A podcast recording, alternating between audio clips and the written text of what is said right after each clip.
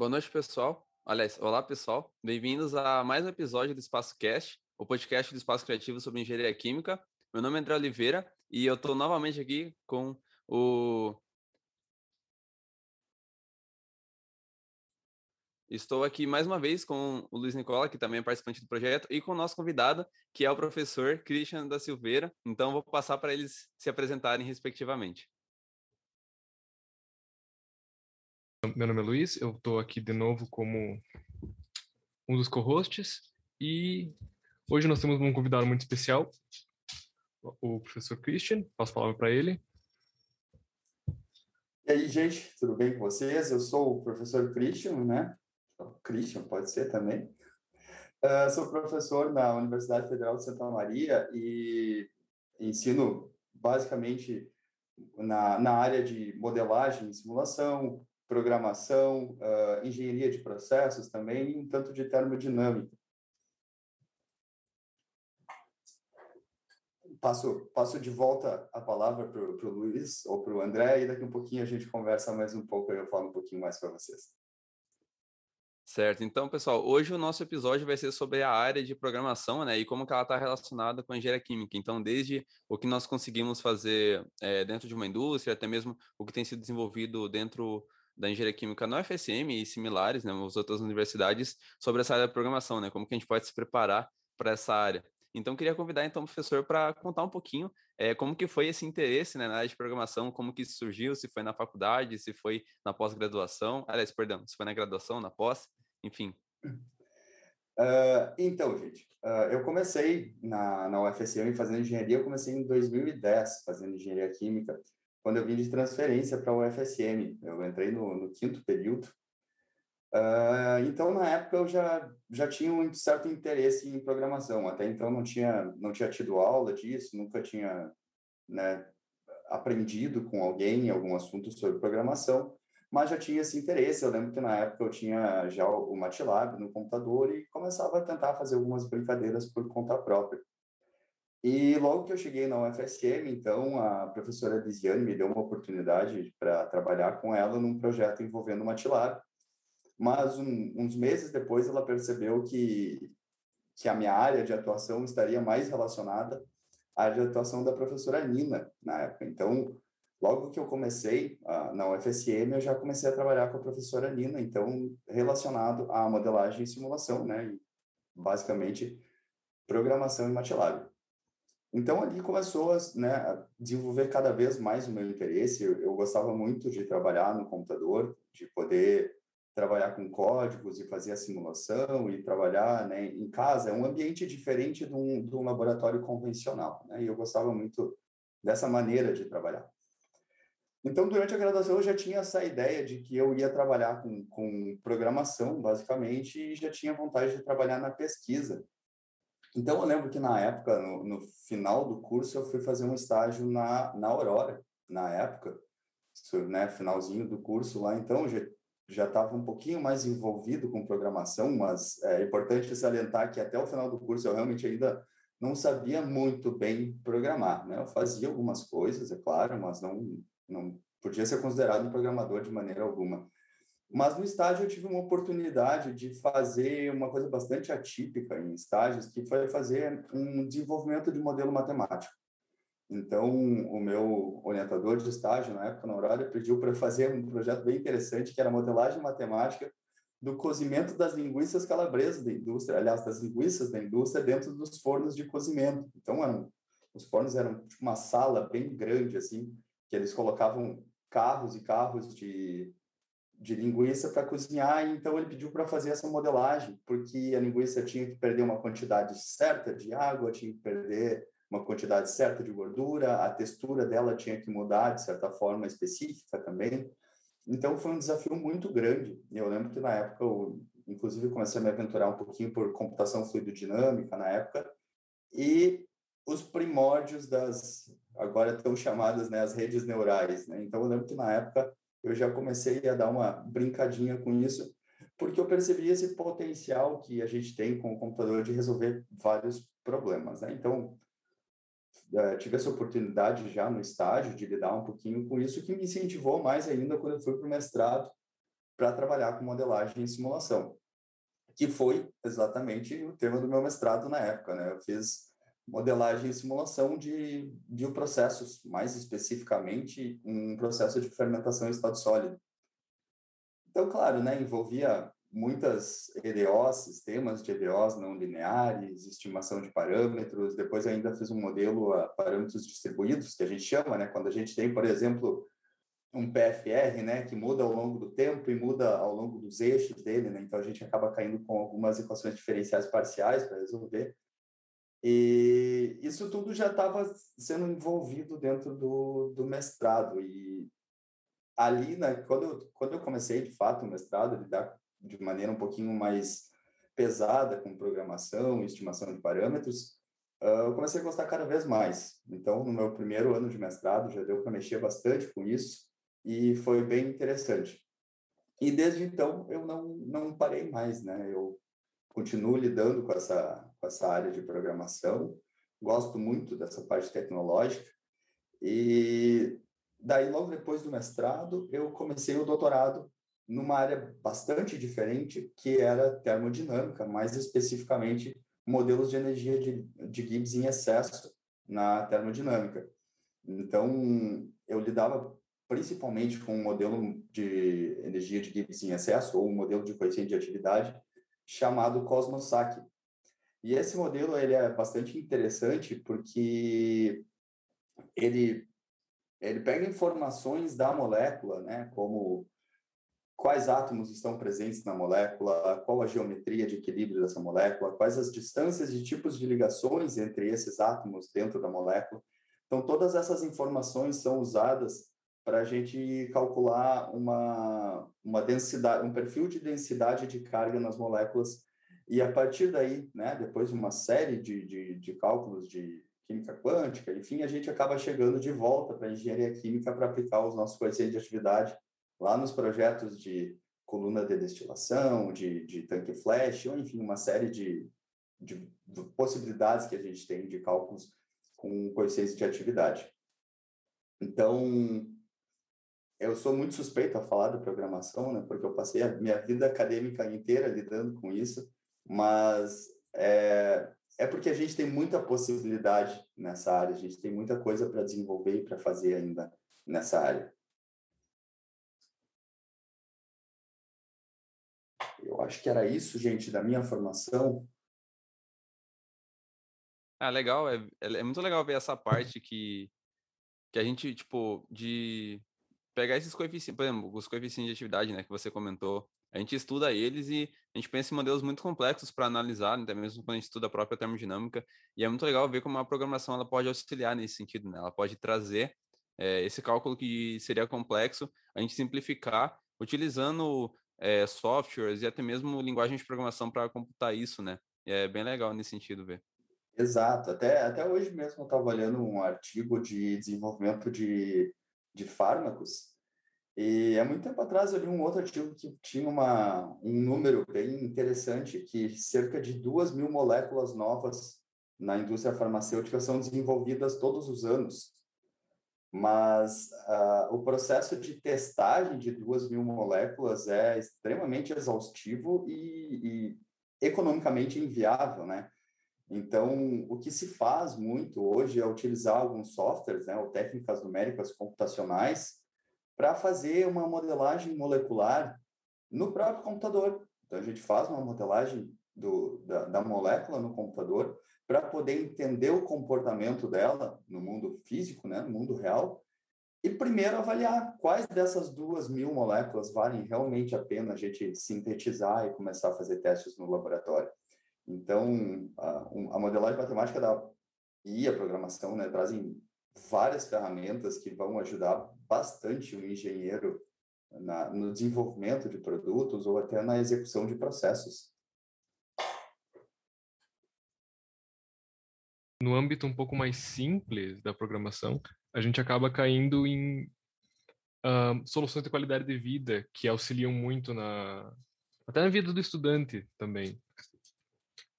Mas no, na área do modelagem, eu quero comentar um pouco sobre uma, não diria uma revolução, mas um acontecimento na área de, de biotecnologia e análise proteica, que aconteceu ano passado, foi uma das principais soluções do, da estrutura terciária de uma proteína. Para quem não sabe, uma proteína pequena tem milhares de átomos. E cada um desses átomos pode se conformar em centenas de maneiras. Claro, tu pode imaginar que a quantidade de combinações muitas vezes excede o número de átomos existentes no universo. Então, tentar fazer uma por uma é basicamente impossível.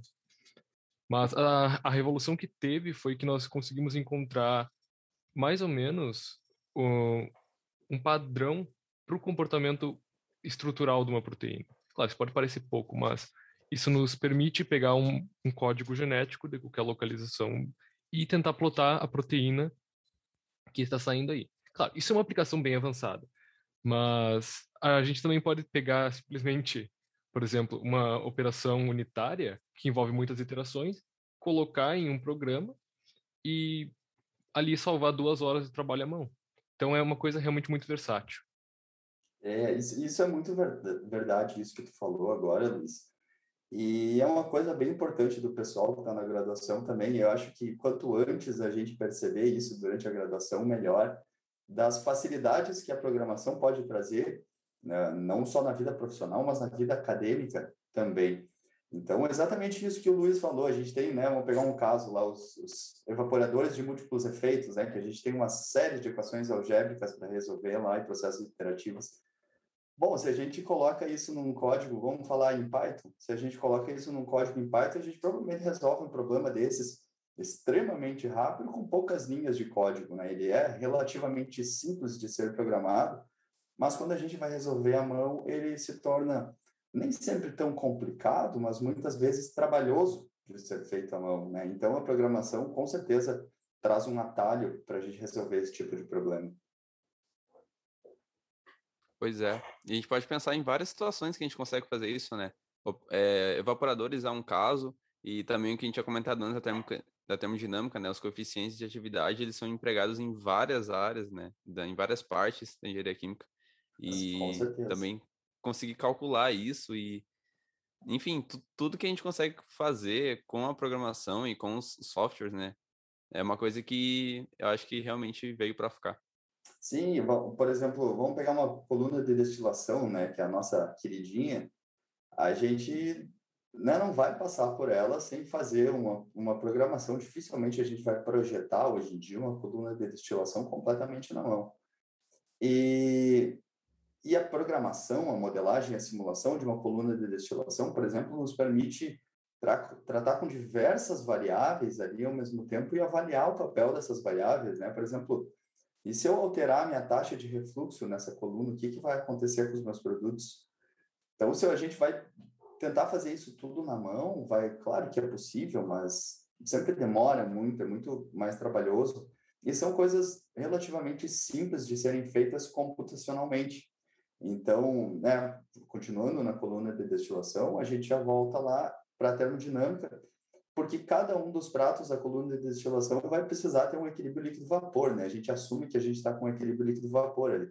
Portanto, a gente precisa de o coeficiente de atividade para fazer esse, esse cálculo de equilíbrio. É claro que a gente, né, não se tratando de vapor ideal, solução ideal, a gente precisa do coeficiente de atividade. Então, no fim das contas, diversas áreas da engenharia química elas se conectam dentro da programação para que a gente possa fazer uma, uma modelagem de um processo e entender de uma maneira uh, bem, bem aprofundada o que está acontecendo no processo, quais são as variáveis que mais afetam esse processo e por que não sugerir uma otimização desse processo também, né, ou desses equipamentos, onde a gente vai buscar atingir o melhor ponto possível de operação. Isso é uma ferramenta que na minha opinião, só a, só a programação, né, ou a engenharia computacional nos traz.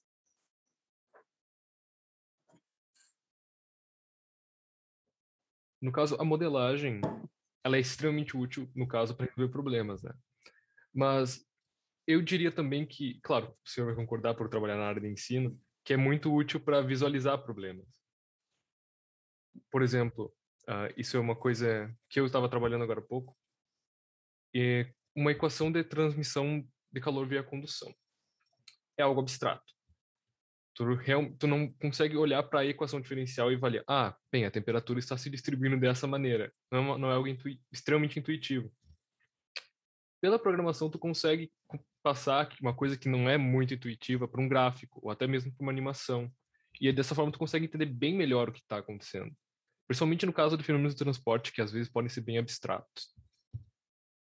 Isso é, é muito verdade, Luiz. Uh, quando a gente consegue programar um, um, problema e resolver ele e consegue ah, né, expor uma, uma imagem algum recurso que nos ajude a, a fazer, a compreender o que está acontecendo ali é muito bom. E a programação tem disso, né? Além dos gráficos tradicionais que a gente consegue fazer, como a gente conseguiria fazer também em Excel, por exemplo, a gente tem outros recursos mais específicos dentro da programação, como até mesmo uma animação de um gráfico ou distribuição de vetores em um campo que vai nos ajudar, por exemplo, entender como que é o comportamento dessa transferência de calor numa barra, por exemplo, como o Luiz falou agora. E nem sempre é realmente tão simples de fazer, né? A gente tem, às vezes, a nossa variável de interesse está variando ao longo do tempo, está variando ao longo do espaço também, são duas coisas acontecendo ao mesmo tempo, e nem sempre é simples de, de pegar o que está acontecendo ali, olhando para a equação ou resolvendo para um estado estacionário, de repente, para ver o que está acontecendo. Então, a gente tem essa possibilidade de fazer um de fazer uma resolução mais fidedigna com, com os modelos programados. Né? Pois é, a gente trabalha muito com, com simplificações, né, com considerações e a programação ela até permite, né, a gente brincar um pouco com isso, tirar algumas, né, e ver ali dentro do possível o, o que dá para resolver.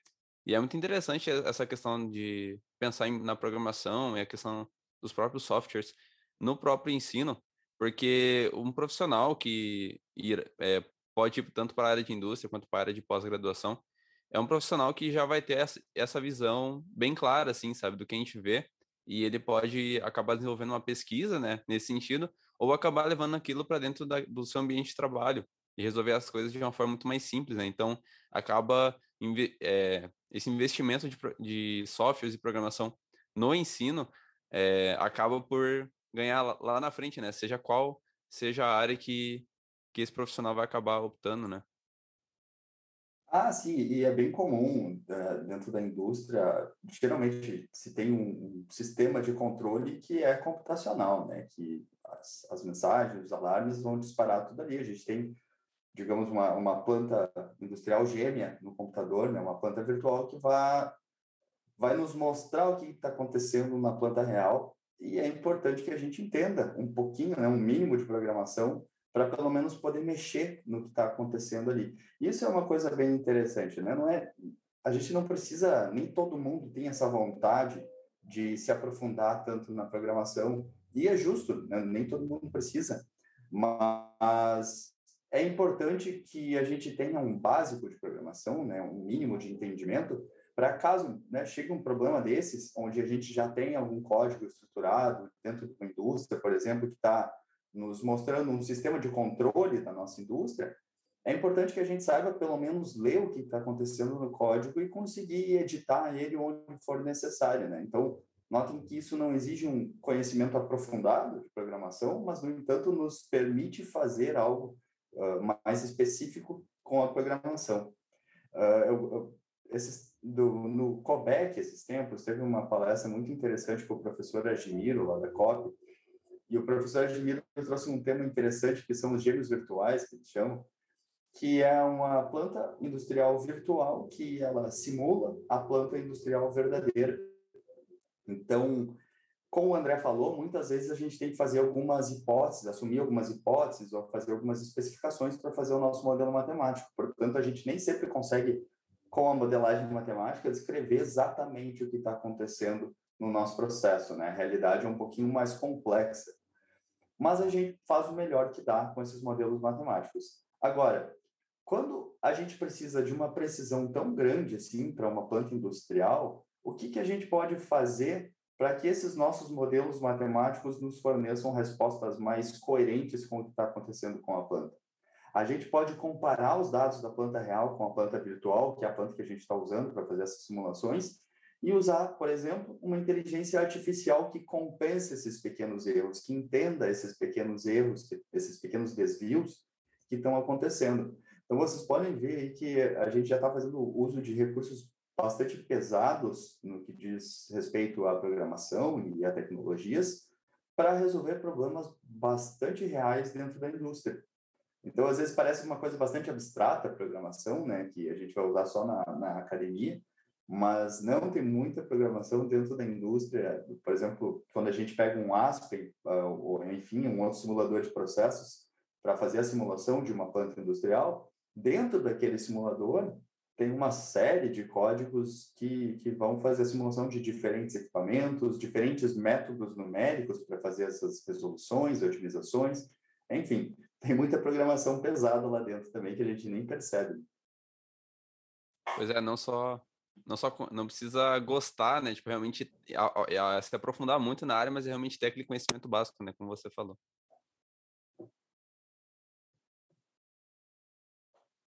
Motivos para aprender a mexer numa linguagem de programação ou, no geral, aprender a, a qual o funcionamento por trás desses mecanismos. Claro, muitas vezes de forma simplificada, a gente não vai se aprofundar como tudo funciona, porque muitas vezes não é nosso papel, né? Nós, como engenheiros químicos, utilizamos a programação mais como ferramenta e trabalhamos menos como desenvolvedores. Mas é, mas é muito importante né, que a gente saiba algo, porque realmente, como falou, a gente não vai conseguir saber tudo de, a respeito desse assunto, mas ele é bastante útil em diversos outros assuntos. Né? Então, por exemplo, eu, falei de dois casos que eu estudei no mestrado e no doutorado. Né? No mestrado, eu fazia modelagem e simulação, estimação de parâmetros de bioprocessos, fermentação em estado sólido e hidrólise, que não tem nada a ver com o que eu fiz no meu doutorado, que também era modelagem, simulação e otimização de parâmetros, mas exclusivamente voltado para modelos termodinâmicos. Então, o mesmo conhecimento de programação permite que a gente resolva problemas distintos e bastante distintos, né? Assim como eu trabalhei com um exemplo de bioprocesso, um pouquinho de termodinâmica. Uh, alguém vai trabalhar exclusivamente com fenômenos de transferência de calor, alguém vai trabalhar exclusivamente com uma torre de, de destilação. Então, cada conhecimento vai ser muito específico, mas a, a, a, linguagem da programação vai ser mais ou menos universal nisso tudo que a gente tem que resolver dentro da engenharia química. E é claro, né, a gente tem, é bom, é bom sempre aprender a lógica da programação mesmo, né? Porque quando a gente precisar eventualmente usar outro tipo de linguagem, né? Por exemplo, eu falei em Python antes, mas a gente pode falar em MATLAB, Java, C, Fortran, até para os mais antigos. Mas é importante que a gente saiba a lógica, porque a sintaxe da programação de, de cada linguagem a gente consegue ir aprendendo, mas o, a lógica que é essencial para que a gente consiga colocar o nosso problema para o computador e mostrar para ele o caminho para resolver. Pois é, né? Depois só ir adaptando. Mas é que nem, que nem você comentou, professor, a gente pode adaptar para algo mais voltado à biote biotecnologia, bioprocesso, ou realmente fazer modelos termodinâmicos, ou enfim, trabalhar com, com trocas de calor. Então aí vai depender muito da, em que área a gente está, né? E como, como o professor comentou também, a gente pode adaptar né, a própria programação para praticamente todas as áreas de engenharia química. Com certeza, com certeza. Certo. Então, pessoal, nós vamos fazer uma, uma rápida pausa aqui e já voltamos também. É, não se esqueçam de mandar as perguntas no chat e já voltamos então, pessoal. Aguardem aí só uns instantes.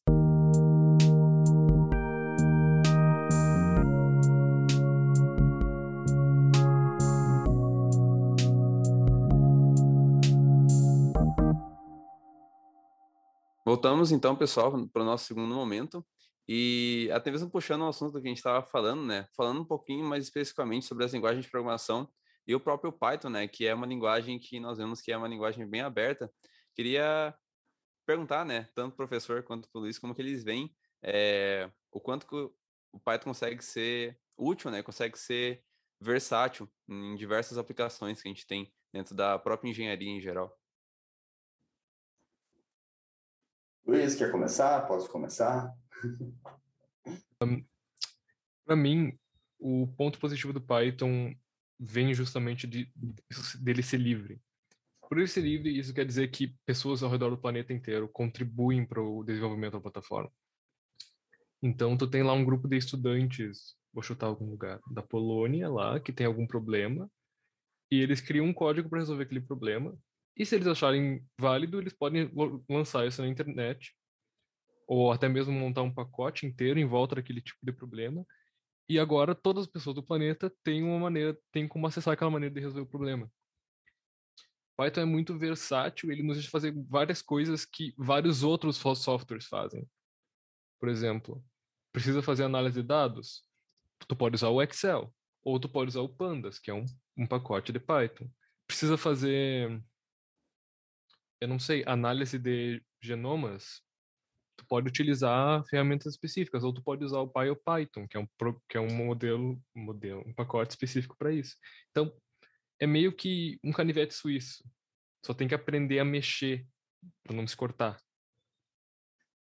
Yeah, é, foi uma boa definição que tu usou aí, Luiz. É como se fosse um canivete suíço. Uh, o Python, justamente por ser uma, uma linguagem aberta, né, tem uma comunidade muito forte e a comunidade é importantíssima para o que a gente tem hoje no Python. Então, só falando um pouquinho, né, eu comecei a programar, me habituei programando em MATLAB. Então, MATLAB, assim como Python, é uma linguagem bastante simples de ser programada, ainda mais quando a gente compara com né, estruturas de programação em Java, em C. MATLAB e Python são extremamente simples nesse sentido.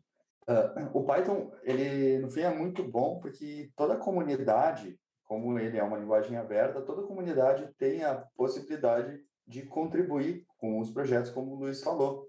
Então, por exemplo, a gente tem um pacote numérico excelente no, no, no Python, que é chamado NumPy. E ele, muitas vezes, é equiparável com algumas funções que a gente tem disponível no MATLAB. É claro que em algumas coisas a gente ainda não tem o mesmo nível de desenvolvimento, mas em muita coisa a gente já pode esperar um resultado bastante bom e, e muito próximo do que a gente obtém quando se utiliza o MATLAB, com a diferença de que é um software livre, né, que a gente não precisa pagar nenhum centavo para usar ele. E claro que a gente tem umas outras possibilidades ainda, uma comunidade muito forte hoje que está se desenvolvendo no, no, Python, é a comunidade de desenvolvimento do machine learning. Né? Então a gente tem muitas bibliotecas de machine learning, de redes neurais artificiais, redes convolucionais. Uh, a gente tem muitas possibilidades hoje e, e o Python já está oferecendo todas elas. E isso é muito bom para a gente. Então, principalmente agora em períodos de, de pandemia, a gente consegue, todo mundo consegue utilizar essa linguagem esses, né, e, e programar com uma certa facilidade, sem precisar piratear ou comprar nenhum software, usando o Python, que é gratuito. E hoje também tem uma, uma, uma coisa muito boa que o Google deixa à disposição o Colab, para quem se interessar, pode colocar no Google aí Colab, que é uma, uma interface para a gente programar em Python diretamente no, no browser, né? no Google Chrome, por exemplo. Então a gente pode programar diretamente no browser, utilizando as máquinas da Google, sem utilizar o próprio processamento do nosso computador e sem instalar nada simplesmente abrindo o site do Colab da Google. Isso é muito bom também, isso nos facilita muito, principalmente no que diz respeito ao ensino.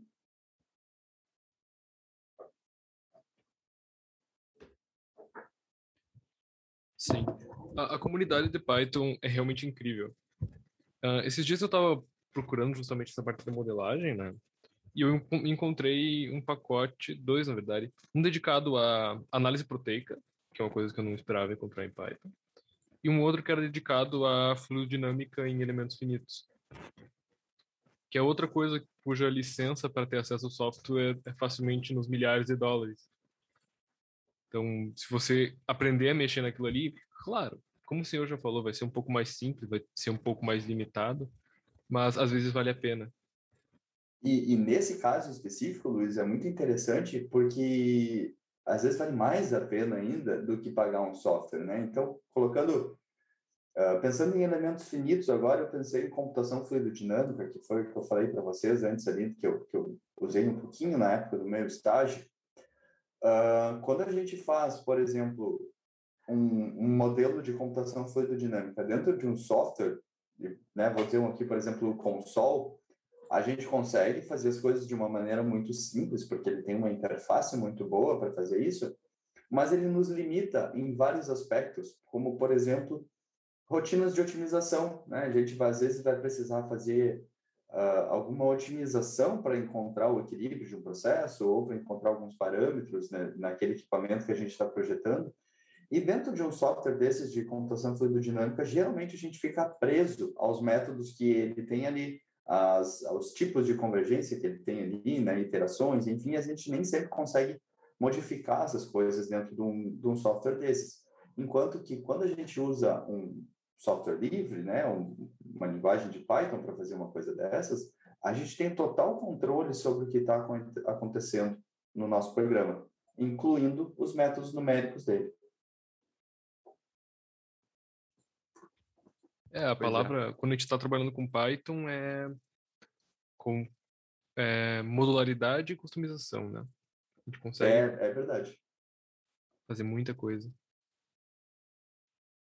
Realmente essa área de machine learning, enfim, toda a área de programação ela caminha sempre evoluindo, né? Códigos mais mais eficientes, mais enxutos, mas realmente pensar no machine learning vinculado a tudo que a gente conhece é realmente dar assim um próximo passo, sabe? E trazer isso para engenharia química, engenharias, né? Trabalhando com isso, enfim, é, é algo que acho que muitas vezes a gente não consegue nem conceber, só imaginar e ver, né? E acompanhar conforme vai crescendo.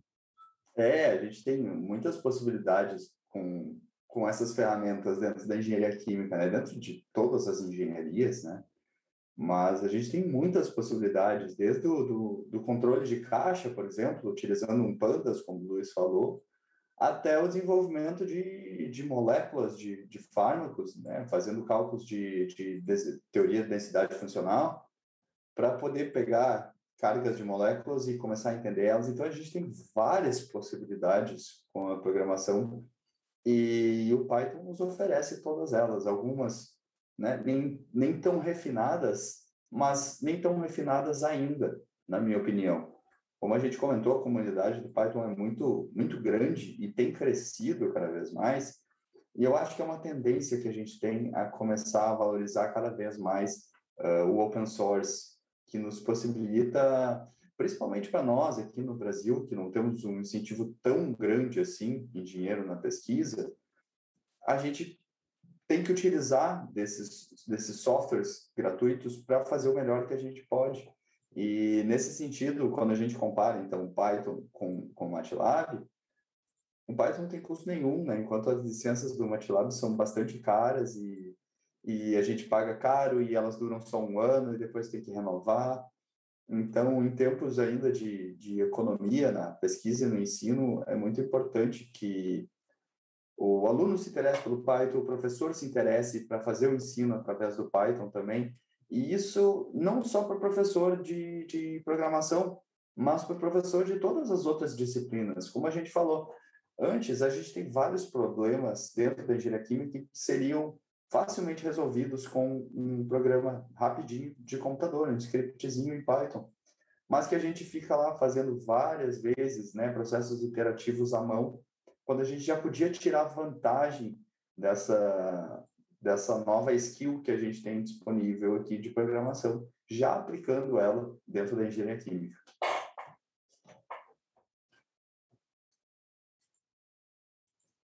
Sem contar no ponto da acessibilidade, né? Além de ser um programa que tu pode literalmente escrever Python no Google, ser direcionado ao site, baixar, ou no caso da sua na sua ida preferida. No meu caso, eu prefiro Spider. Eu sei que o professor e o André preferem o. Qual o nome? PyCharm. O, o PyCharm, eu, eu, eu já até migrei agora. Agora eu estou no Visual Studio. Eu, eu tenho problemas com o PyCharm, que meu sistema se recusa a fazer ele funcionar. Mas, enfim. Outro ponto é que, como o senhor já falou, é uma linguagem simples se tu sabe inglês ou tem algum conhecimento da língua, tu já sabe as funções básicas de Python, porque a sintaxe é basicamente sintaxe da língua inglesa. Ela é bastante literal, né? Então, no geral, uma, é uma ferramenta bem acessível, né? E em todos os aspectos, gratuita, relativamente simples. Pois é, seria mais realmente é, começar, tipo, entender a lógica, né? Como o professor já tinha falado anteriormente, aprender a lógica e com base nisso, né? Depois de aprender a lógica de programação, adaptar para cada para cada estilo, né? Com certeza. Isso também, eu acho que já, já vai de encontro à pergunta que o Thiago tinha deixado lá na, na, no YouTube, na live, que ele também perguntava sobre quando que nós teríamos, tem previsão para a gente ter programação dentro do currículo da engenharia química, né? Foi mais ou menos essa pergunta que ele deixou lá antes. E Isso. eu não Posso sei dizer, fazer aqui. eu não sei dizer quando a gente vai ter, mas eu o que eu posso afirmar é que é importantíssimo que a programação entre no currículo como uma disciplina obrigatória dentro da engenharia química. E, na minha opinião, uma programação básica deveria entrar logo nos, nos semestres iniciais, né? Vamos colocar ali até quarto, quinto semestre no máximo, para o aluno já poder ter essa ferramenta quando for adiante nas disciplinas mais, mais técnicas da engenharia química, né? Porque assim, por exemplo, quando a gente chegar lá em operações e for estudar destilação, a gente já pode ter a possibilidade de programar uma coluna de destilação e ver como que o projeto vai se comportar. Que de outra forma a gente não teria como fazer exatamente isso, né? Exatamente, professor. No momento, o ensino da programação é relegado mais a DCGs, no caso, a sua DCG, e as... Talvez, não sei se a professora Nina também tem alguma DCG nesse aspecto. Mas na área de simulação, né? Eu acho que ela tem uma de técnicas numéricas dentro do MATLAB, se não me engano que também é uma disciplina muito muito boa, que complementa a, a de programação que eu dou, né? Que hoje é uma, é uma disciplina de programação introdutória, né? Bastante básica. E a Nina depois já explora mais as técnicas numéricas que a gente tem para resolver os problemas. Então já se, se pressupõe um conhecimento de lógica computacional para essa disciplina. E hoje a gente está procurando introduzir bastante dessa lógica dentro da, da DCG de de programação aplicada à engenharia química, né, que traz mais uma introdução à, à lógica, aos operadores lógicos, condicionais, estruturas de repetição, enfim, uh, elementos básicos que a gente tem dentro da programação, mas que com esses elementos básicos a gente faz muita coisa dentro da engenharia química. Também, mais recentemente, tem aparecido como atividade dos projetos extracurriculares, uh, que é, trazem a programação de um jeito um pouco mais acessível, né? Do lado do espaço criativo, por exemplo, nós temos o, tivemos o projeto BTC no semestre passado, que de certa forma foi um, uma versão condensada da sua disciplina, mas em outras formas avançou um pouco, mas cuja ideia era justamente pegar uma pessoa que não realmente não conhece programação até chegar num nível que possa aplicar engenharia química. Então a gente teve lá algumas aplicações. E agora, é claro, nós temos o Codec, e que já está desenvolvendo uma plataforma. Claro, o senhor pode falar muito melhor do que eu, mas que é uma plataforma muito legal que está sendo desenvolvida, principalmente com, também com esse objetivo. O, o Codec é um projeto muito legal que surgiu com, com a iniciativa dos, dos guris da graduação, né? Principalmente ali o, o Tiago, o, o Davi também. Hoje, hoje a gente está com muitos participantes dentro do projeto, né? mas ele foi idealizado inicialmente com. É, eu não vou ficar citando nomes aqui, eu não quero né, prejudicar ninguém também, eu vou esquecer de algum nome, certo? Mas é um projeto que veio completamente da iniciativa dos alunos, justamente para trazer a programação para os outros alunos dentro da engenharia química. Então, isso é muito legal, porque a gente acaba trazendo a programação numa linguagem mais acessível, de uma maneira didática que vai estar o tempo, o tempo inteiro disponível ali como uma ferramenta de aprendizado para os demais alunos. Então, acho que a linguagem que, que o pessoal está usando no Codec é, é muito interessante, a estrutura das aulas é muito legal e toda a maneira com que o projeto está estruturado uh, faz com que o aluno olhe para o básico da programação, desde o zero ali, como declarar variáveis, coisas bem pequenas, e vá seguindo numa trilha até chegar em, em conhecimentos mais específicos da, da engenharia química, de física, química, enfim, eles apresentam realmente no codec muitas maneiras interessantes da gente usar a programação dentro da engenharia química, né? Não, não só a programação, mas a modelagem matemática também, que é importantíssimo dentro da programação. Então, para quem tiver curiosidade, pode entrar no codec.ufsm.br e dar uma olhadinha no site lá, que tá bem legal o que os guris fizeram. E, é claro, como o projeto BTC também é um projeto criado por alunos que querem uh, suprir a necessidade de programação, é, foi muito oportuno que a gente acabou criando uma parceria entre os dois projetos. E agora a gente está desenvolvendo algumas partes lá do material juntos. Então, é, realmente foi até curioso que temporalmente as coisas se alinharam. Se fosse um, pouco antes ou um pouco depois, não seria possível essa parceria. Mas isso, isso eu acho que é muito fruto também do momento que a gente está vivendo, né? Vocês estão entendendo cada vez mais, né, percebendo a necessidade da, da tecnologia para resolver os problemas, né, da programação para resolver os problemas.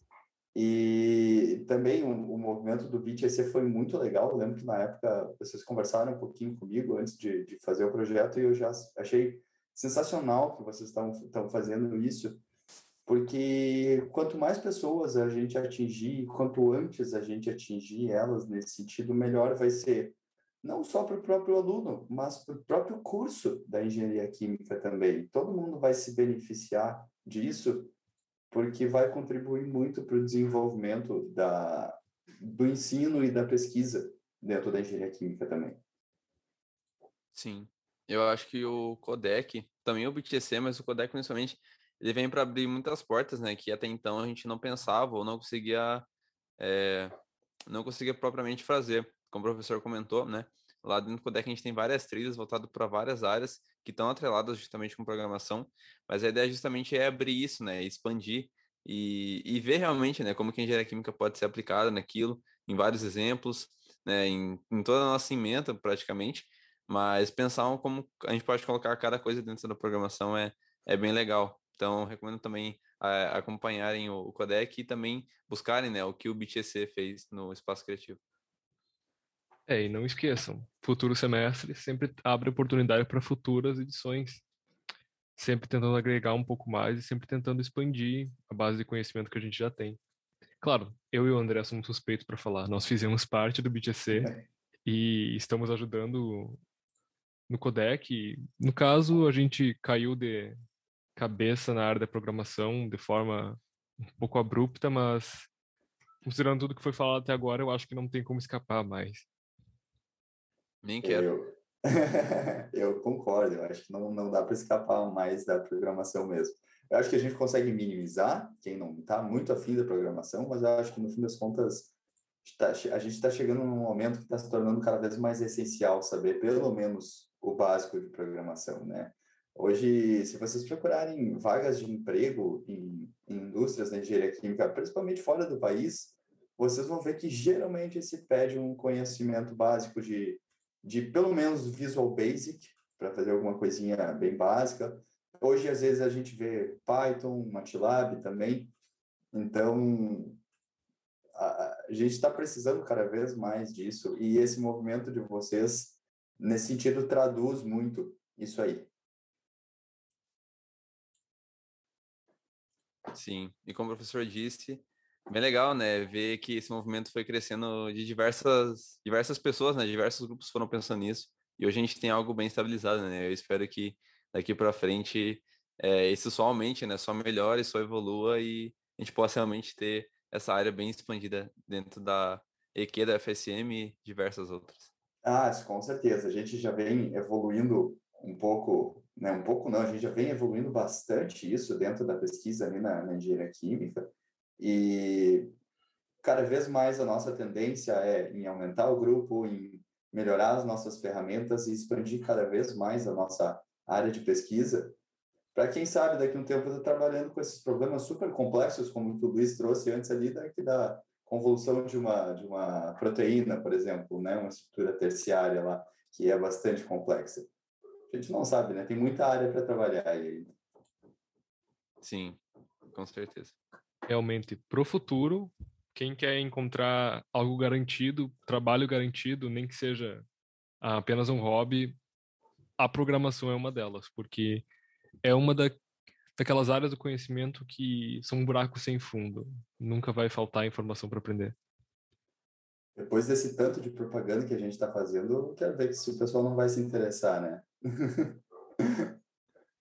Com certeza.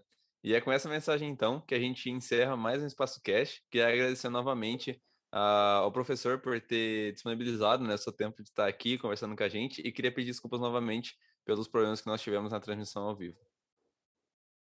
Muito obrigado, pessoal, pelo, pelo convite. Uh, foi uma pena que deu problema na transmissão ao vivo, mas o pessoal pode escutar o episódio agora no, no Spotify. E então, fica aqui meu agradecimento a vocês pelo convite para poder falar um pouquinho mais para vocês do que do que a gente tem feito no nosso laboratório, do que né, a gente pretende fazer ainda e das possibilidades que a gente tem dentro da engenharia química com a programação. Novamente, pessoal, agradeço a participação e nos vemos no próximo episódio. Até mais, pessoal. Até.